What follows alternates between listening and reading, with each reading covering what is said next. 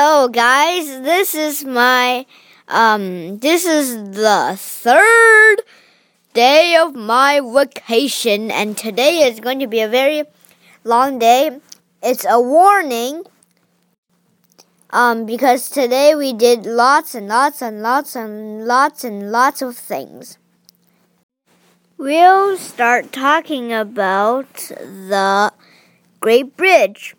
That bridge um, connects New Brunswick and Prince Edward Island.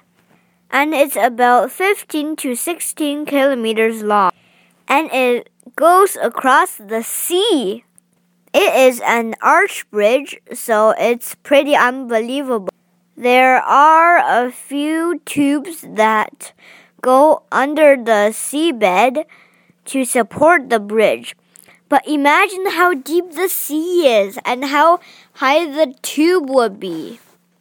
Okay, say we have gone off the big bridge and um we have arrived at Prince Edward Island and tonight we are going to camp at a place called Cavendish right near the Atlantic Ocean.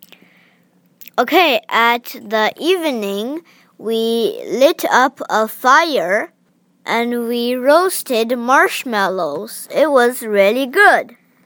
Okay, this is the pretty funny and a little crazy part um, that I did. I tried putting all kinds of stuffs on a stick and then roasting roasting it, such as rocks, leaves, um, plastic wrappers and um, lots of crazy things, even um, carrots and paper, and of course, marshmallows and a pine cone.